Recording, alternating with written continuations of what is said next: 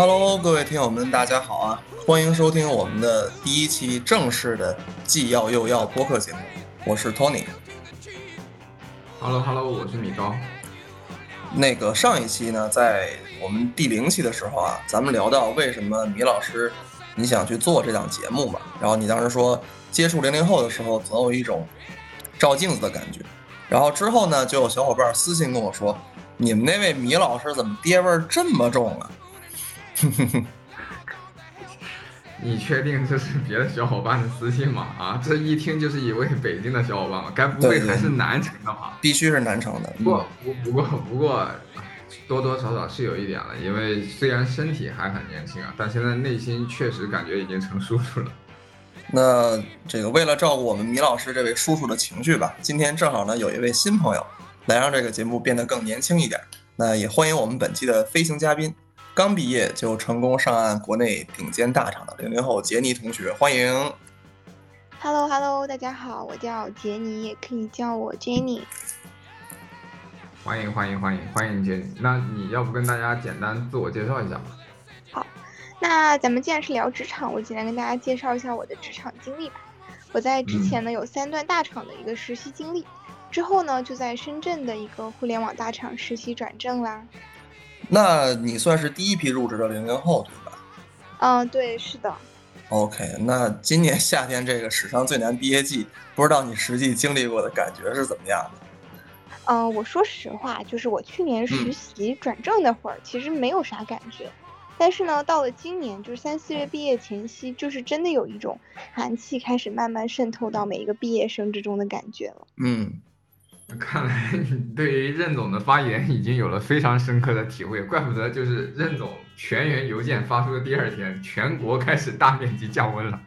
夏天结束了，寒冬即将来临。对，那我们即便如此，依然有不少零零后在整治职场。那我们今天就聊一聊一直被热传的零零后整治职场吧。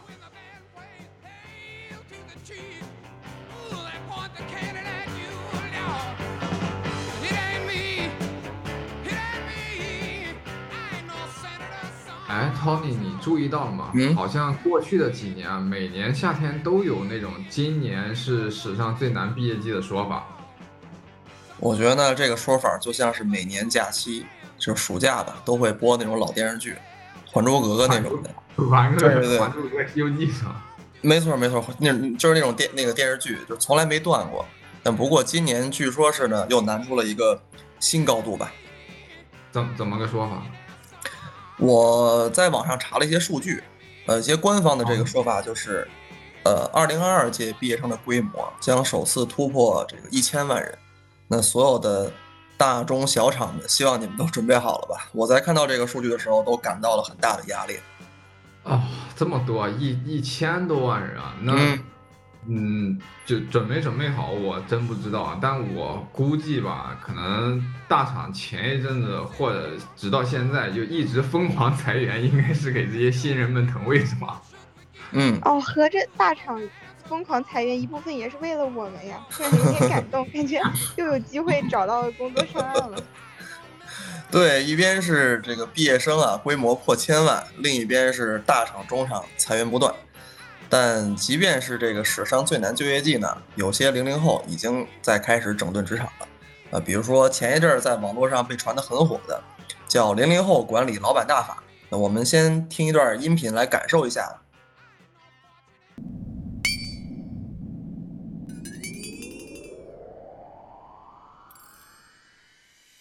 每天第一件事儿，我给咱老板安排布置的任务，让老板他自己先卷起来，他自己卷起来了，咱们就更有动力卷自己。经常性需要老板，但是我发现白天都找不到他人。老板，你说你白天不在公司，你在哪儿呢？啊，那一般我下班之后才看到你，这是为啥？咱就是说，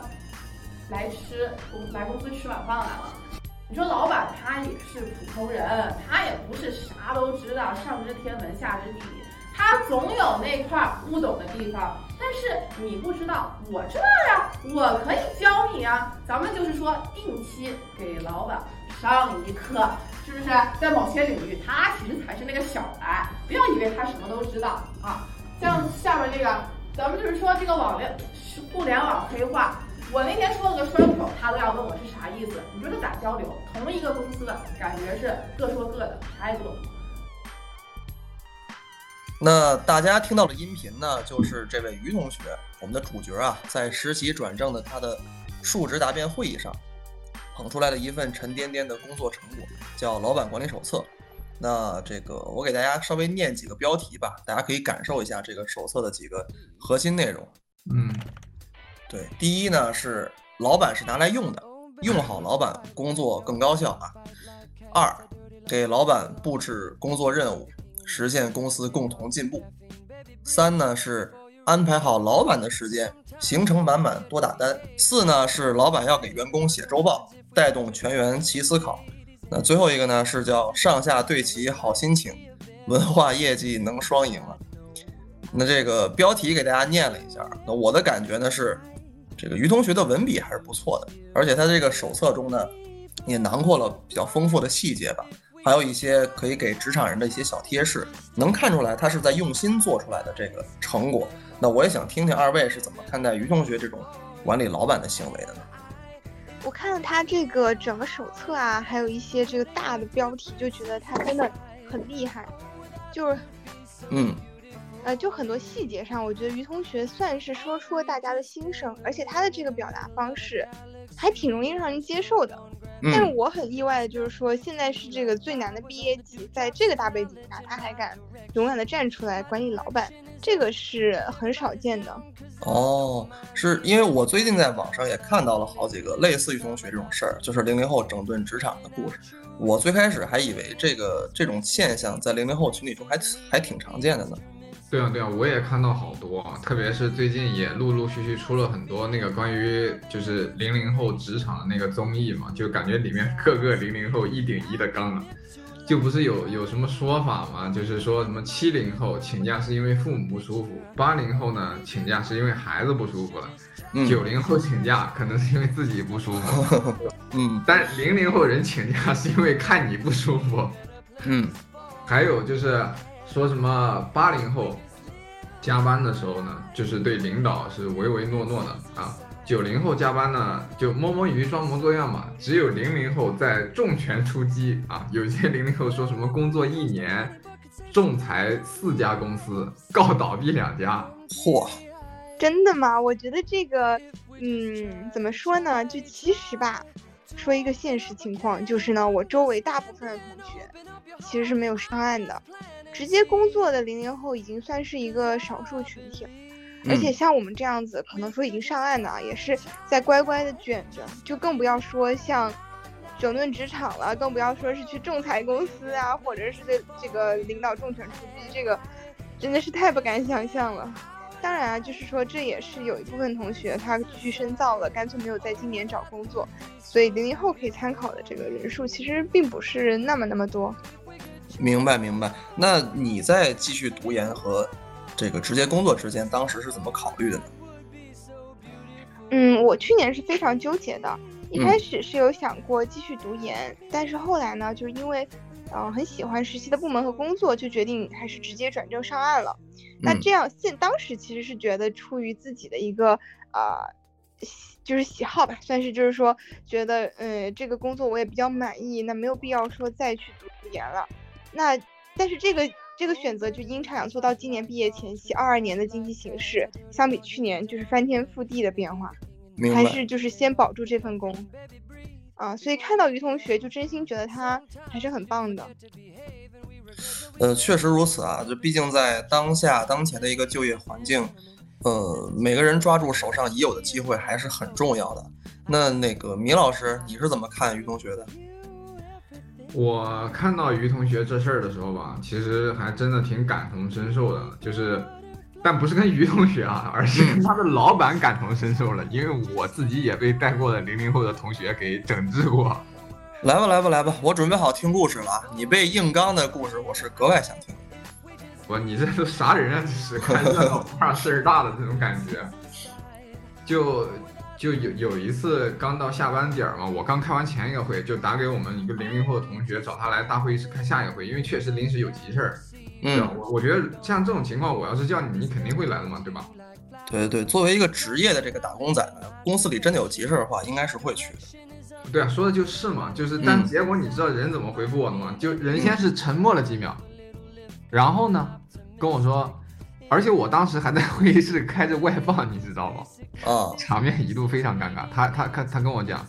他说我今晚约了舞蹈老师要去练舞，而且我现在已经快到地铁口了。考虑到你并没有提前跟我讲，所以呢，我也思考了一下，觉得跟。就相比起跟你们去开这个会，我觉得跟我的老师去跳舞这件事情更重要。嗯啊，所以不好意思，我去不了跟你们开会，然后把我电话挂了。呃，虽说你被正面硬刚了吧，有点想笑啊。不过呢，这个能看到人家会把个人生活，包括他自身的情绪价值放在一个更高的位置，我觉得应该说是一种怎么说年轻群体吧，或者说职场的一种进步。其实其实啊，这件事情我我真的。事后反思一下，真的像你说的是这样，他真真的是进步啊。虽然我自己当时被刚的非常的有点有一点小不爽吧，也也确实有点尴尬，嗯啊，但是我真心的希望职场里能够有更多像于同学，包括这种啊，我被刚 把我刚的这种同学给出现来去那个那个那个那个那个做一些不一样的事情。为什么？因为不管你最终整治效果是如何的，但真的会给整个职场的生态。包括各个年龄段的和各个层级的 leader 们啊，就所谓的老板们一些思考吧。就其实，在那件事情之后，我自己啊，作为 leader，我也认真思考自己的那个管理方式跟方法了。嗯，包括跟团队去沟通的方式方法啊，以及大家一起拿工作啊、拿结果的这个方式方法。毕竟。工作虽然重要，但生活依然非常重要。我我其实是很认同这个，就我发自内心其实是很认同这个同学这种行为的。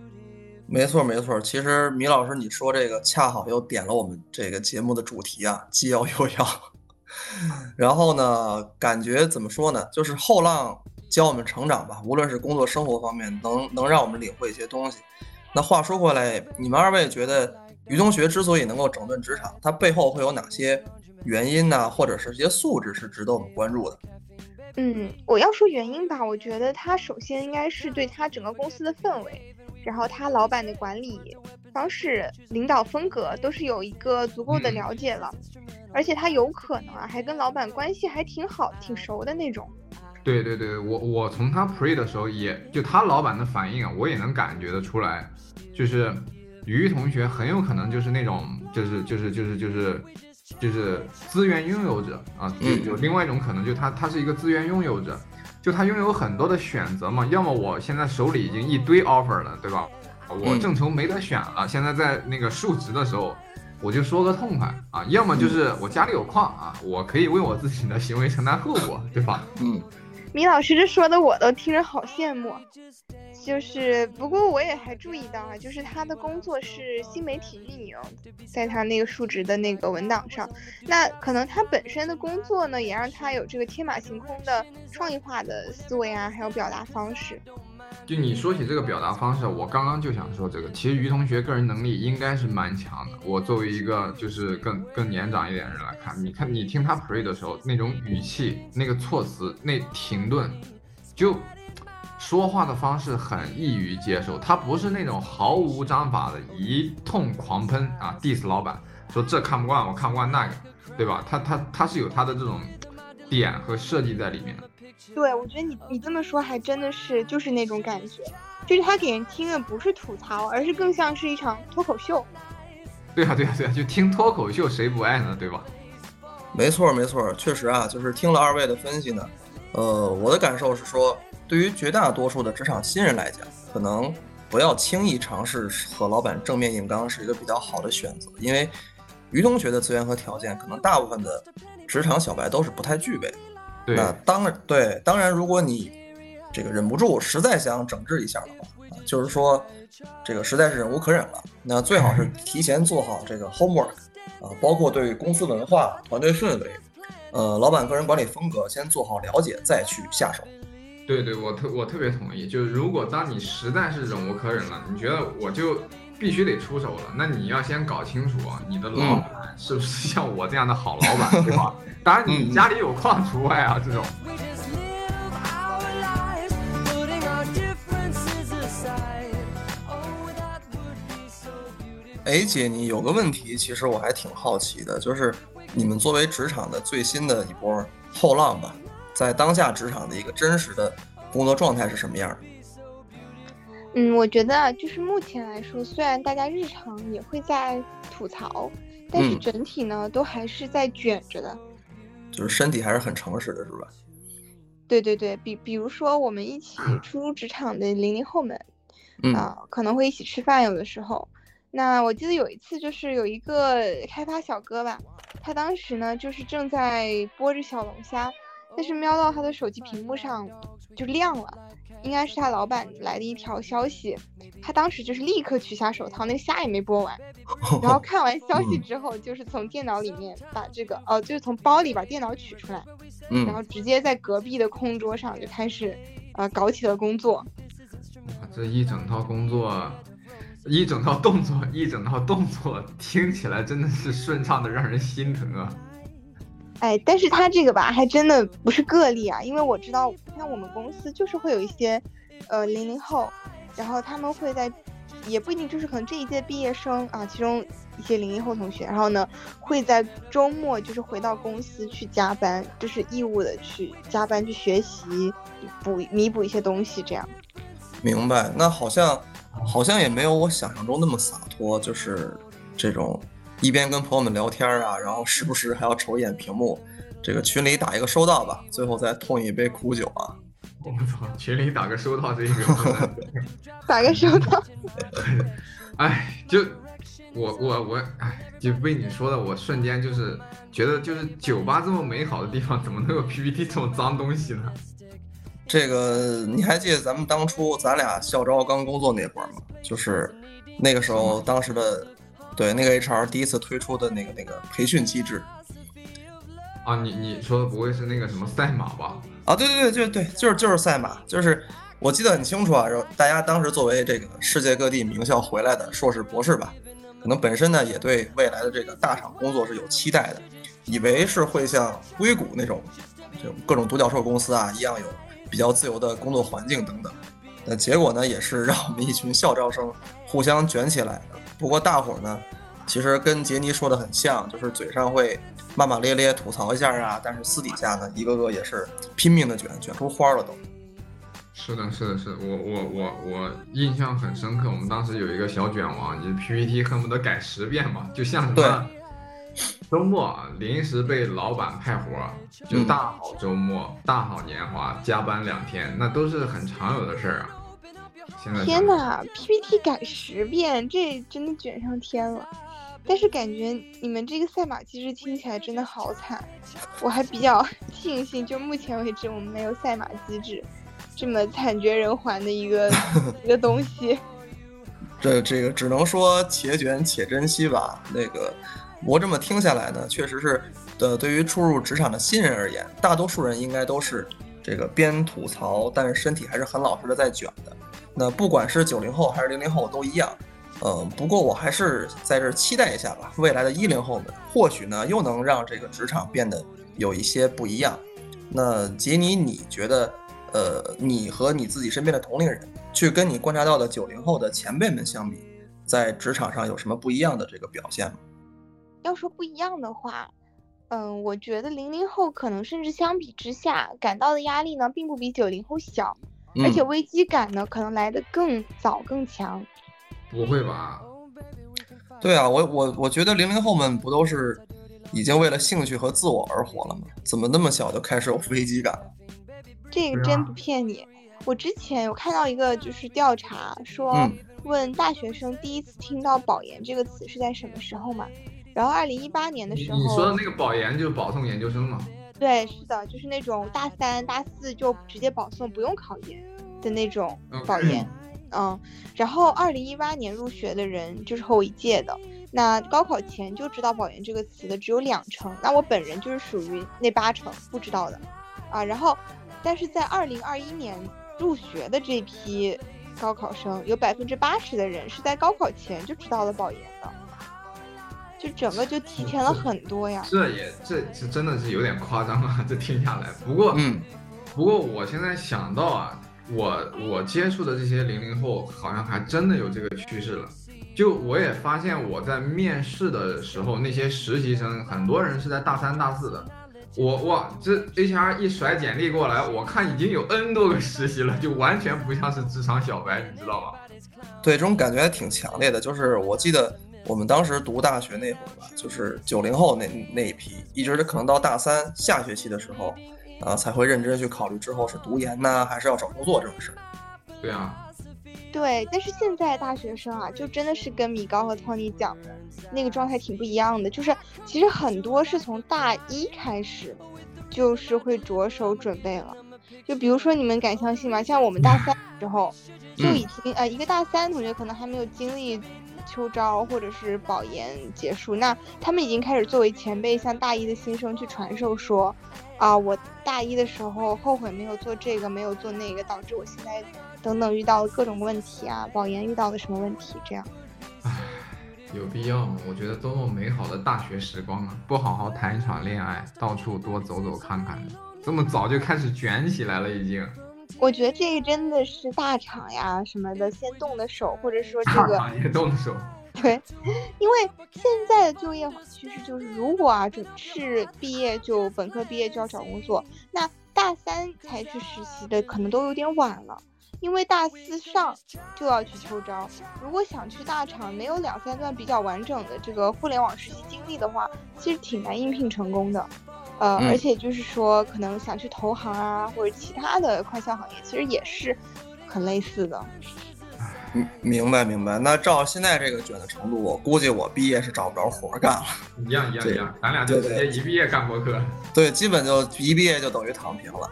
那这个零零后呢，我能感觉到啊，确实是更早开始面临这个毕业选择的压力和焦虑了。那除了这个卷的这更早这个方面，呃，你们觉得零零后还会有什么别的区别吗？我要说区别，我感觉零零后吧，可能就真的会比当初我们那时候就更早的去重视个人的时间跟空间了。就像是我前面提到的，就是那个去选择嗯 跳舞的那个零零后啊，就就他就是这样给我的感觉。对对，确实，米老师讲的这个很，确实很符合。因为我感觉我和我身边的零零后，哪怕就是刚进入职场，其实都会很有意识的去留出时间发展嗯一些兴趣爱好。啊，而且这里呢，我是觉得，特别是那一种值得长时间投入时间啊、精力啊，甚至是金钱这种爱好，嗯，比如说呢？特别多啊。就是嗯像刚刚提到说学跳舞的那个同学，那还有一些常见的，就是像健身啊、玩吉他啊，或者是学手冲咖啡，哎，学调哦酒的，那或者是甚至是去组建乐队的，其实还挺多的。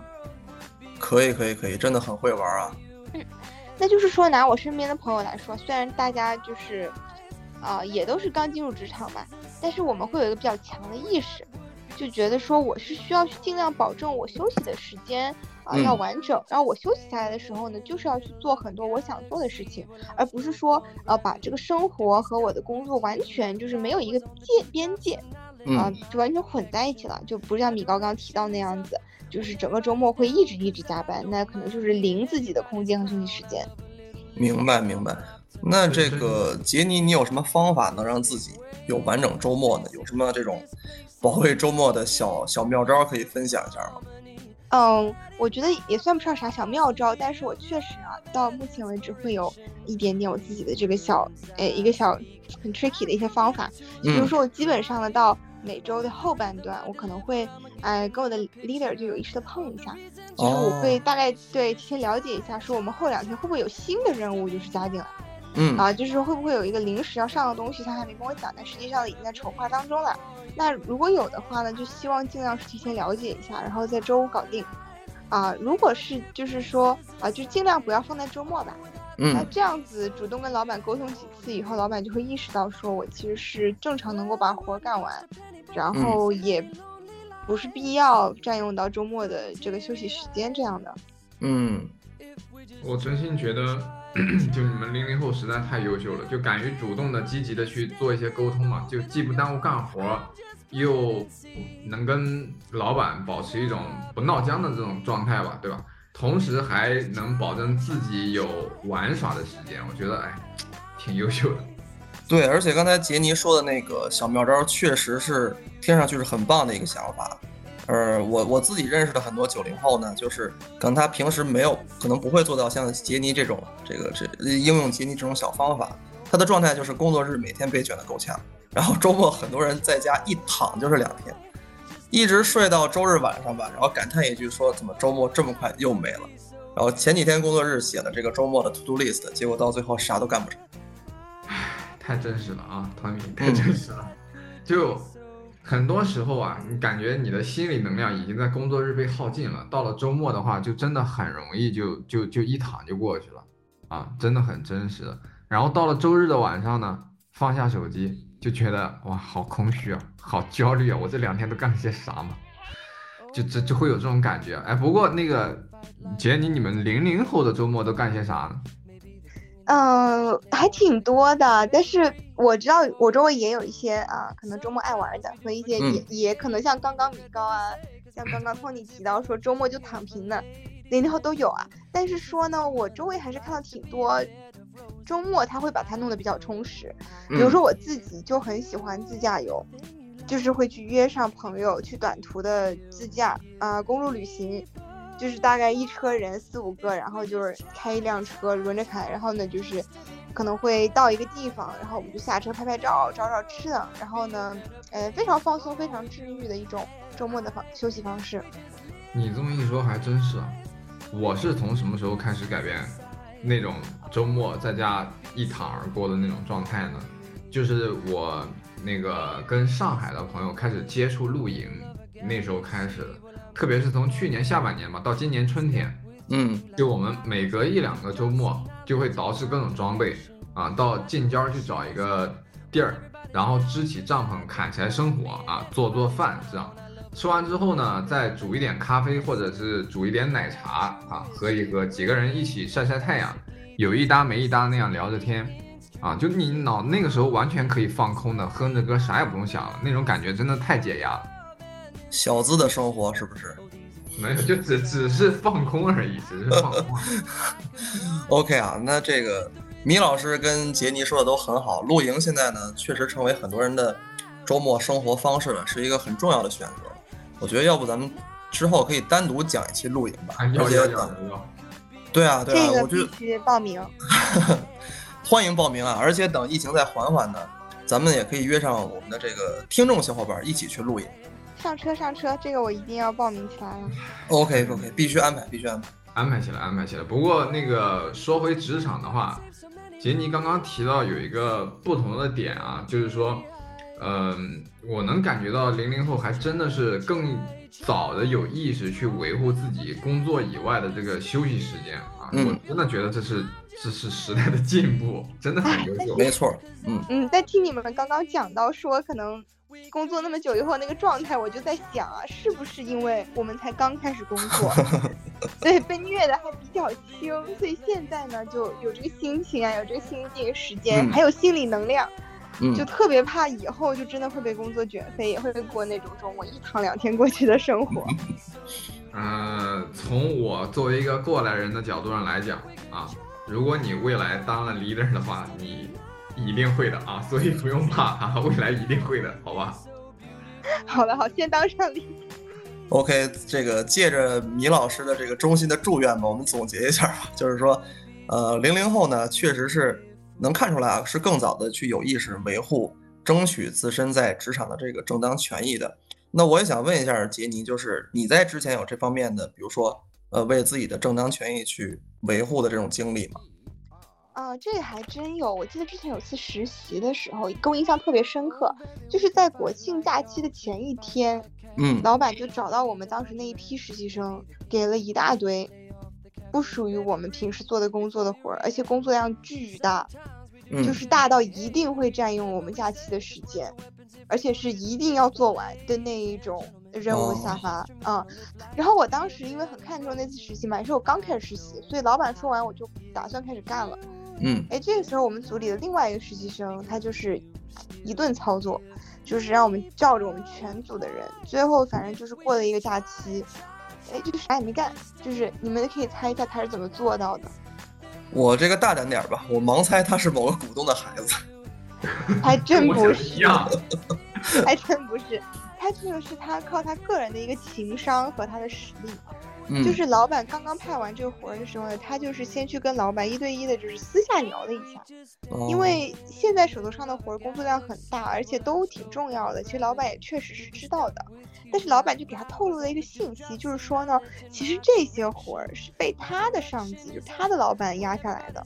所以我们老板是不得不去接这个事儿。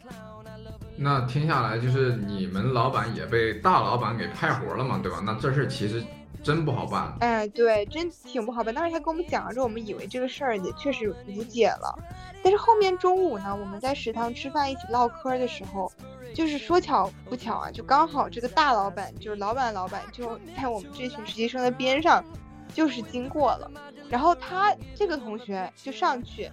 非常亲切的打了一个招呼，而且他他特别能来事儿，他就直接邀请大老板一起坐下吃了，呃呵，就是很社牛。然后突然他就是没有征兆，就对对着我们大老板就开始吐槽我们老板。然后当时那个一下子我们在场其他实习生都搞懵逼了，就是他当时就是那种有点刚中带怂的语气，就他其实我觉得个人的风格可能跟于同学有点像啊，就说呃。大老板，你要为我们做主啊！我们现在手上的活儿已经干不完了，而且每个都特别重要，特别重要。然后今天早上吧，我们老板啊，不知道为什么又给我们派了一大堆活儿，感觉这个工作真的没法干了。就大家现在干也干不动，就真的如果非要往我们身上压的话，就只能跑路了。就就开始尝试威胁领导是吧？对但是他说出来的感觉还真挺奇妙的。嗯我也第一次没遇到过这情况，然后就觉得他听起来更像是在开玩笑。但是他接下来说的就是更精彩了，他就他就说啊，哎，这个当时是真的是给我一个完全不一样的思维，就他说，更何况现在刚刚过了暑假，哎，还没到寒假，我们这些实习生呢，啊、也是属于就是因为很多情况吧，能留下来实习，但嗯是呢，你们这儿是真的不好再招新的实习生了，对，太一呀，真的给我们吓跑了，就是这么一堆活儿，真的没人干，觉得想想都觉得可怕。你们，品品，你们可以那品嚯品这个话，说的。那那那那那还真是啊，就是一大堆活儿，特别是作为 leader，我真的非常能理解，就一大堆活儿，如果实习生真的突然跑了，你就是没有人干的，这这就是其实就是很很手足无措，你知道吗？对，是吧？因为你临临时招人是很难招得进来的。对对，是的，就是我以前觉得我跟这个公司的关系，就是他招我，我是其实是非常需要这份机会的。但是这个同学他真的是换一个角度，他就是说公司也很需要我们，其实。那最嗯后就是大老板吃完饭之后，就是估计是把我们老板叫过去了吧。那最后就是一个大的 happy ending，早上就是结论就是早上派的那些活儿可以在假期里不用做了，然后具体后面怎么做，其实是我们回来之后。啊、才干开启了这个项目，然后以及这个活分给了更多的人一起干。嗯，那你这个同学啊，听起来完完不完全不像是零零后，就简直是职场老司机的操作了。就不仅有沟沟通的方法，更重要的是，他会站在老板的视视角来去思考这个问题，就老板的痛点，老板真正 care 的是什么？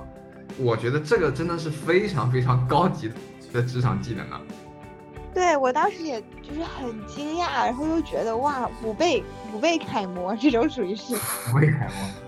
对，没错没错。你这是遇到神带有对飞带飞的，遇到神神队友真的给我带飞了，当时这是最快乐的一个假期。嗯，嗯，就是确实是我听你们俩在这儿说吧，感觉就是无辈楷模。然后，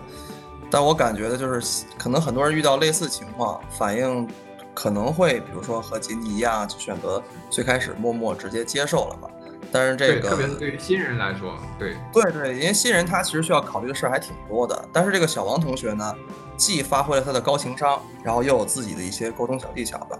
呃，还能站在老板的角度去看问题，那最终能够帮整个团队解决了一个大麻烦，应该说是一举多得的一件好事儿。嗯，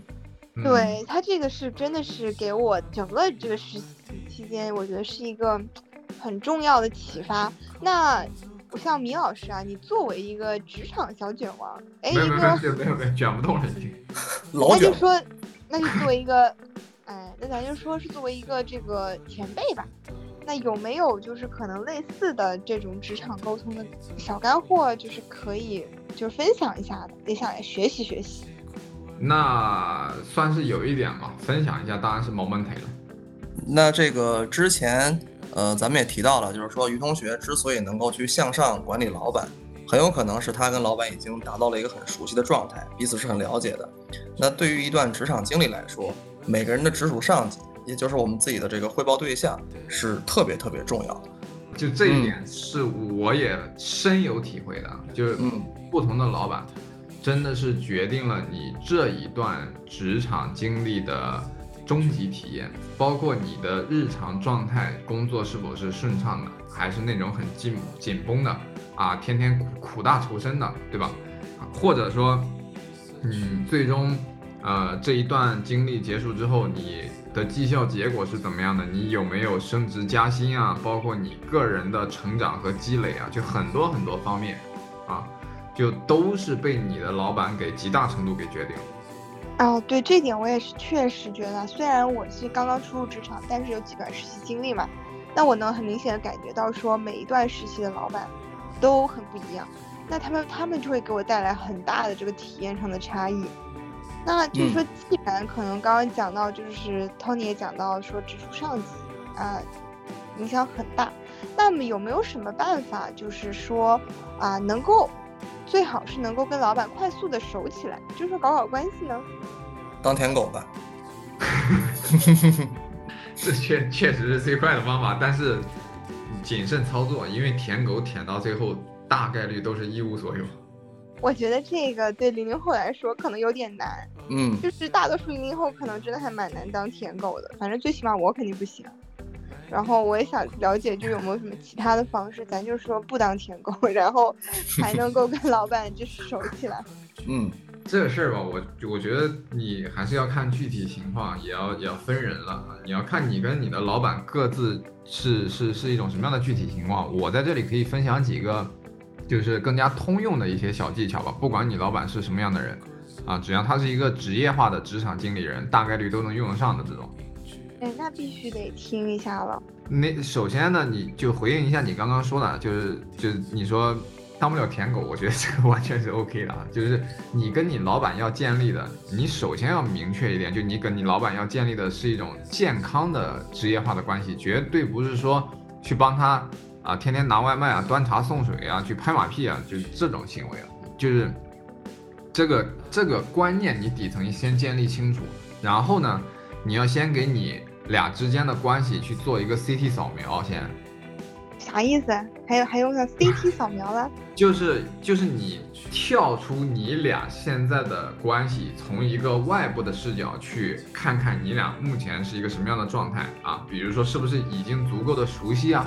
还是你俩的沟通仅仅局限在工作上啊？工作以外几乎一句话没有啊？是不是 是不是这种类型啊？那等你扫描完了之后，你就能明白说你目前需不需要发力啊，以及发力的方向是在哪里。对，我觉得你说的很对，就是要先判断你跟领导的当前状态，呃，可以适当的拔高一下这个熟悉程度，然后再去进行接下来的步骤。对啊，对啊，对，就如果你觉得你俩的状态现在已经挺好了，对吧？你没有必要去做那些舔狗的事儿了，你就直接踏踏实踏踏实实的干好业务，或者你就更直接跳到那些更高阶的步骤上去了。哦，那如果是确实觉得 CT 扫描完觉得需要呢，需要再，嗯，再再拔高一下是不是你。刚刚是老实说，是不是在内心已经扫描了一会儿？你你我其实是觉得你的诊断结果是需要吗？是吗？很多零零后朋友可能都属于这个状态嘛。OK OK，那那那，其实你就要去基于，就是如果你扫描完之后觉得是需要的话，那你就要去做一个简单的判断了啊。比如说，你的老板是是不是外向型啊？如果你的老板是外向型，你也是外向型，那你俩就可以去做一些非正式的沟通啊，多做一些非正式的沟通，也就是 small talk，但绝对不是那种聊职场八卦啊，就是你老板你知道吗？谁跟谁现在又谈恋爱了，就是不要聊这种东西啊。你你比如说你俩在茶水间遇到了。你可以跟他去聊一聊业务上的事儿啊，最好是他最近在开会的时候有提到的他很 care 的、他很关注的事情，那么你可以去聊聊你的想法和方案啊。如果你是内敛型的，对吧？你不是社牛，嗯，那你就主动多做一点研究型的事情啊，或者是材料型的这种事情，帮他去减减负。核心呢，就是在于说你要去向他提供价值，而且正好是他。所需要的价值，那么他以后有啥事儿了，他脑子里总能想到你，这样一来二回的，你们不就更熟悉了吗？不愧是职场老司机啊！那我刚刚听到就是米高讲到说还有那个更高阶的步骤啊，就是说我已经熟悉，我觉得已经熟悉了，然后还有什么更高阶的方法吗？那那就是我真的一般人不会告诉他们的高端骚操作了，这个就有点要发挥一下你的情商了啊！这个就是终极拿捏老板的 这个这个这个这个骚操作，其实就是跟两个人谈恋爱一样，就人在稳定的关系里，其实都有安全感和稳定性的这种诉求。哎，Tony，我问一下你，你之前的前女友们有没有那种就是呃特别缺乏安全感的类型啊？我在这儿听得津津有味的，好吗？为什么这个问题突然 Q 到了我？没有没有没有，你你你有没有嘛？就你的前女友们当中？呃，没没没有门没有门啊，就是没几个。啊。不过这种情况我也是确实遇到过。那你当时怎么处理的呢？你咋给人安全感呢？不太会啊，就当时确实是不太会啊。这个就是 成为了前女友的原因吗？你你小小年纪看透了一切，有道理啊。那那那要是搁现在呢？你咋给人安全感呢？我现在想的话，就是遇到什么事情还是要提前跟人说，让让让对方对我的日常状态比较了解，然后少玩这种消失啊这种事情。哦，嗯，那那说明你这个其实还是没白谈的啊，就就确实是长进了，长进了。就你你你你现在说的就是很精髓的地方，就是其实你对待老板也是一样的。就你，你对待老板最好也是每隔一阵子，你就主动的向他同步自己的工作，从你的战略方向到战术的执行上啊，都跟他保持全方位的一个透明。这样做的本质呢，是提高老板对你的熟悉感和掌控感啊。当他对你的日常状态很了解。啊，觉得跟你去合作一些事儿都不太费劲，对吧？他自然是遇到什么事儿更愿意拉着你一起去干的。这样几次下来，你俩也能够越来越熟，关系也就越来越好。我感觉米老师这招全都是瞄着那个老板心坎里去的，嗯，就是那种，哎，换位思考，然后感觉你这个心理学都用上了。对，这个高阶的方法确实是感觉是非常的高级。对对，我们这个聊职场，同时顺便聊了一下爱情，可能这个真的是有互通性的，太强了，太强了。我们这个叫叫融会贯通吧，然后回去可以尝试用起来，这个也算是米老师都这么多年踩坑踩出来的干货了。确实没白来。对，就你你其实跟你老板最好的状态就是亦师亦友吧，你不要老想着就是我们刚刚有聊到说。天天陪他吃吃喝喝啊，拎包倒水啊，这个鞍前马后啊，拍马屁啊，就天天搞这些事情。我觉得零零后嘛，你你更是要站着把钱给挣了，对吧？所以你要做的就是真正去赢得他的尊重，成为他愿意交付信任，并且一起去做事儿、一起去并肩战斗的盟友啊。同时呢，如果你日常有啥困惑了，你 emo 了，他还愿意带带你啊。我跟我之前的几个老板都算是忘年交了，我觉得这也是我比较幸运的地方。懂了懂了，这个真的是也是给零零后和老板之间的关系打开了一个新的思路。对对对，没错。其实无论是谈恋爱啊，还是说在职场上打拼，呃，输出这个合适的价值是非常重要的。就是一个是向老板要提供他老提供老板正好需要的价值，还有呢就是要给这个给上司足够的掌控感了，再有就是让他愿意去带你，就是像米老师说的那种亦师亦友的状态，应该是最健康的。嗯，对，这期感觉聊到这个地方为止啊，这一趴对我们这种新人新入职场的人来说是最最有用的，就感觉听的每一个细节都是想拿笔记本记下来的。那以后啊，还会陆续给大家分享更多职场上分小技巧吧。但但我真的发自内心的希望大家千万别只是听一听，你一定要找机会去实践用起来。就这玩意儿的威力，真的是谁用谁知道啊，嗯能够帮助你快马加鞭。明白，这个确实回感觉非常的实用，真的是可以回去就立刻尝试一下。那我们先提前预祝杰尼 距离自己的第一个年薪百万又近了一步啊！哎，对了，米老师，就是听完了咱们刚刚分享的这些小干货啊，真心是觉得特别有用，就是想也像刚刚说，想赶紧拿去实践一下。但是也替大家问一个问题，就是说，呃，这些东西能用得上的前提是咱要能先上岸啊。这个这个确实是啊，就是对，没错，而且这个也是，就尤其是今年吧，就是很多零零后面临的最大问题，因为很多小伙伴儿其实也在等待着自己的第一个 offer 嘛，他们一直都在这种怎么说压力啊跟纠结中，在不断做着，还在做着选择。对呀、对，虽然就是说我可能是同龄人当中比较幸运的，那在目前呢是看起来找到工作，然后也是通过实习转正这种还比较顺利的方式。但是嗯，说实话，我周围是很多的朋友啊，是还没有上岸的。那哪怕去读书的那些朋友也是很煎熬，因为马上其实面临着秋招也要开了，嗯、所以也是想替就是还没有上岸的小朋小伙伴们问一问，有没有啥比较靠谱的，然后求职的途径和渠道可以推荐给大家呢？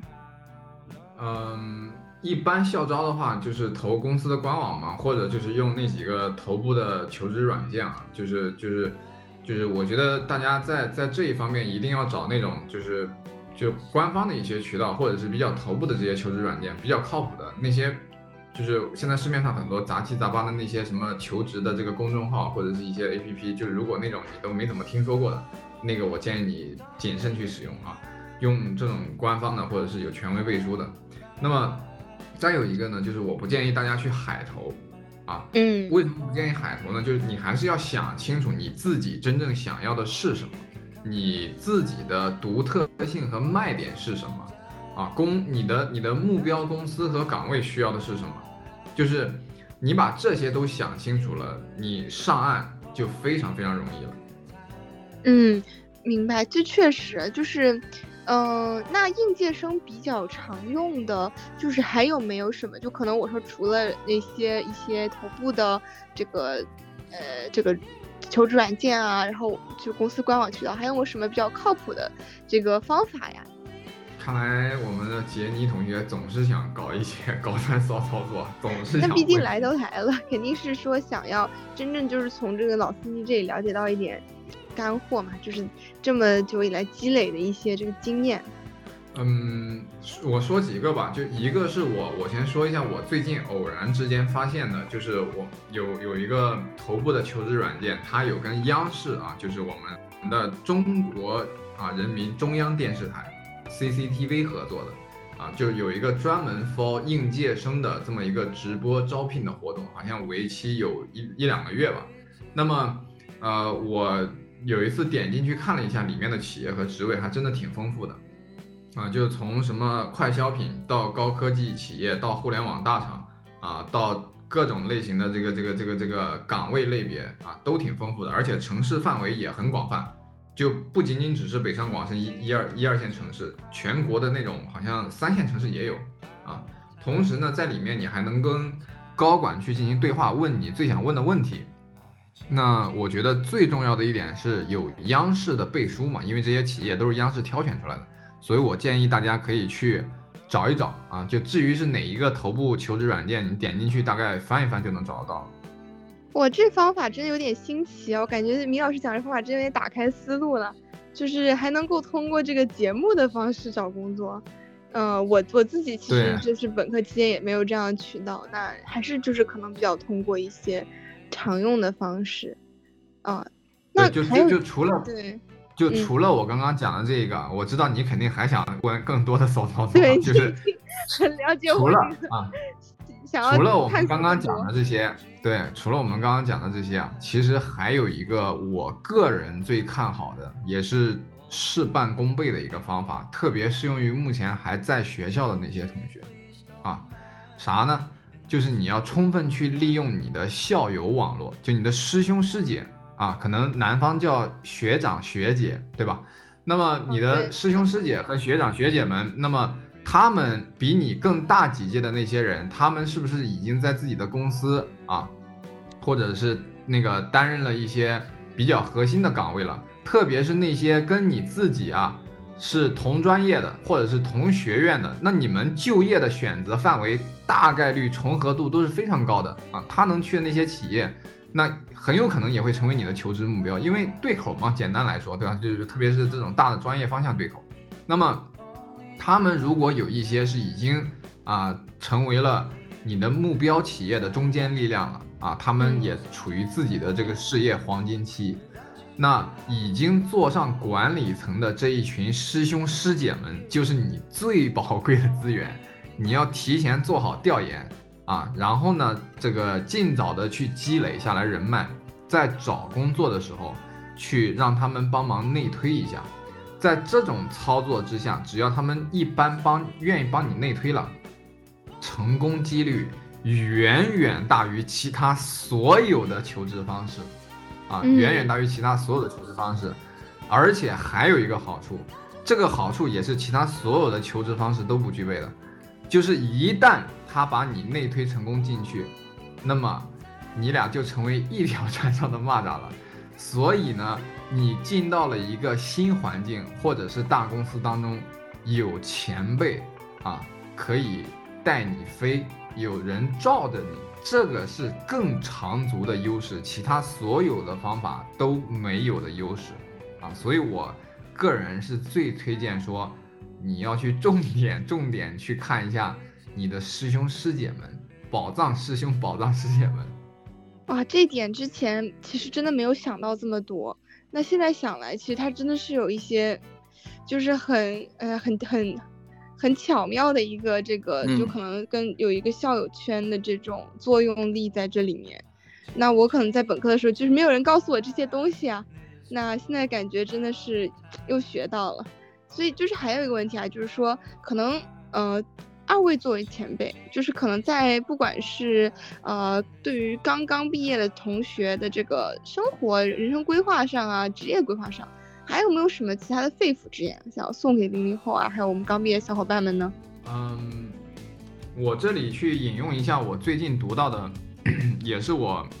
最近吧，或者是呃，我自从读到它之后都很喜欢的一本书，是一本新书啊。嗯就作者有向年轻人提了一下建议啊，我看到之后真的是有一种很后悔这本书没有早点出版，在我刚毕业那会儿啊，就是出版了，或者是在我毕业那会儿，有人这么告诉我了，该有多好啊！作者给了什么建议呢？就是说，对于初出茅庐的年轻人来说，你应该要先好好的思考这三大问题。我觉得这个你要留出系统性的时间，啊，比你去跟女朋友逛一次街，或者是你们这个这个这个出去玩个耍，都要更重要的事情，因为这是决定性的事情。你要先思考清楚这三大问题。什么三大问题呢？第一，你接下来要在哪里生活？啊，在哪里生活？第二，你要和谁在一起？第三，你要从事什么职业？就这三个问题对一个人的一生影响都非常非常大，但嗯很很有可能是很多的年轻人啊，我不知道现在是不是啊，但我我我怀疑啊，或者是我觉得很多年轻人可能跟当初的我一样，在刚刚步入社会的时候就没有好好思考过，你就是觉得要么是这个随大溜了，要么就是觉得身边的人大家都在干些啥，我也要去干，等等等等类似的。所以在你求职之前，还是要拿出专门的时间去想清楚这几个问题啊。比如说你将来要在哪里生活，你要去啊北方还是南方，你要去沿海还是内陆城市，你选择政治中心还是经济中心，对吧？这个对于你后续自己的职业生涯的发展啊，以及你这个这个生活的规划，都是非常非常重要的啊。特别现实的，比如说你要去一线城市还是新一线、二线，对吧？这个对买房就有根本性的决定了。那对买房影响太大了，嗯，对的，再有就是说你，你你通过对你自己向内的一个探究吧，那你想清楚说，我首先明白我自己大概是一种什么样的人，你你自己想清楚这一点之后，那你就要接着想说，我以后要跟什么样的人在一起，跟他们跟什么样的人去建立连接，甚至跟他们一起去生活，啊。那这一点其实也极大程度的决定了你未来整个人的人生幸福感，以及你日常生活的整个人的这样一个状态。那最后才轮到说，你对于职业的选择，啊，就你你要先把前一两个问题都想得比较清楚了，最后最后你职业的选择就会更加顺畅很多。所以我刚刚就是提到的这些问题啊，啊，再再强调一下，一个是在哪生活，一个是跟谁在一起，还有从事什么职业。这几个问题跟你的价值观和人生观都有着非常大的关系。你越早的思考清楚，啊，对于你后续拥有人生更长足的幸福感好处越大啊。所以这个就是我觉得从我自身的这个惨痛和血泪经验，去去去去想到的一些点吧，想分享给大家的，也是最近我对我触动比较大的一些思考。这个米老师真的讲得很好啊！我刚才一直安静的听，这个已经听得很入迷了。呃，说的还是很重要的，也比较现实。呃，对于这个所有的小伙伴来说，早一点把这些问题思考清楚，就可以早一点的达到不纠结的一种状态。那米老师刚才讲的都是呃跟我们的这个生活或者说工作的细节有关系的。那我稍微拔高一点这个高度吧，讲点虚的，从精神层面分享一句。就是我想到了这个辜鸿铭先生说过一句话，就是他在讲这个分析中国人这个群体的时候，他讲过一句话，就是说，就是中国人的精神或者说我们的精神，可以看作是一种恬静如沐天的心境，是一种被称作为叫富于想象力的理性。那我这句话就是我想送给无论是在职场打拼的朋友，还是还在求职摸索的这些小伙伴们，那希望大家能够在这种压力下跟不确定这个状况中，能够持续保持住这种随和、自然且理性的心态。那我相信，对于所有人来说，未来的职场之路还是会柳暗花明的。嗯，看来 Tony 真的是成了世外高人了。世外高人，真的很感谢米高跟 Tony 老师的一个分享。我觉得都是属于那种有点给我一种，就是说在经历了很多之后啊，然后总结出了一些觉得最核心的，我们可能要尽早去理解啊和感知到的东西。是的，是的，是的，是的。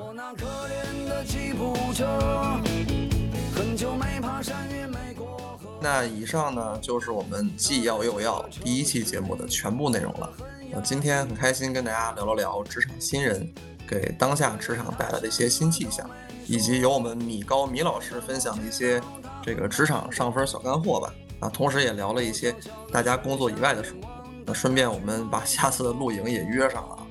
那这里要再次特别感谢一下我们本期的飞行嘉宾，我们前途无量的零零后杰尼同学。嗯，这个非常感谢你，因为你牺牲了你宝贵的周末时间，在美好的公路旅行跟我们这个节目之间选择了我们啊，真是非常非常感谢。哇，也特别感谢米高和那个 Tony 老师，就是这一期我真真实实就觉得没有白来，因为有太多的这个经验的收获，真的是在没有去公路旅行，真的是一点都不亏。而且这个 是我人生当中啊，就是第一次录播客，对，以嗯前只是听别人讲，感觉这个还是很有意思的。那你这是听起来有点聊上头了，这是啊到结尾有点想想不得了，以后要常来啊。对，一定一定。OK OK，说到那说到以后常来呢，那杰尼你作为零零后，还有哪些话题会是你最感兴趣的？希望我们呃能够在后续节目里可以跟大家分享啊聊聊的这种话题。哦，所以就其实咱们就是这个节目，就你们是 还没有准备后面的节目内容是吗？对对，走一步看一步。嗯，嗯，但是就是要我说的话，就我对这个一二线城市的年轻打工人怎么能攒到钱，哎，毕竟就是一二线城市嘛，生活成本都是比较高的，这个客观事实摆在这儿。嗯我还挺感兴趣，就咱怎么才能真实的把这个钱攒下来啊？不会说做这个，比如深圳赚钱，深圳花，一分不能带回家，这个 落得这样子的下场。嗯，对，还有一个就是，呃，女性可能在职场里会遇到一些各种各样的困扰和问题，啊、这个我觉得也是可能一些呃新进入职场的这个女女生毕业生也会有的疑问。那想听听一些比较有经验的姐姐们，哎，来分享一下她们的故事。OK OK，那这个感谢 Jenny 帮我们开了一个好头啊。那在此呢，我们也希望所有的听友小伙伴们可以跟我们说说你们最想听哪些话题。呃，大家可以在节目下方的评论区留言，说出你的想法。同时，我们也会发起投票，列举一些热点话题，大伙儿可以选出你最想听的节目，我们会努力的加班加点做出来的。好的，那大家呢在积极踊跃投票的同时啊，也欢迎大家加入我们的听友群啊。大家平时可以在摸鱼的时候啊，或者是复习累了啊，上班不想卷了，那么可以进来一起吐槽吐槽职场啊，分享一下生活呀。那怎么进群呢？微信可以搜索添加好友啊，既要又要的汉语拼音。那么在添加好友之后呢？那么就会把你给拉进我们的微信群了。OK，那欢迎大家多多转发、收藏、评论啊。那我们在这儿就祝还有还没上岸的同学们早日可以拿到 Dream Offer，呃，祝已经在卷的小伙伴们呢卷的精彩，也活得开心。那我们这个下期见吧，拜拜。拜拜拜拜拜。拜拜。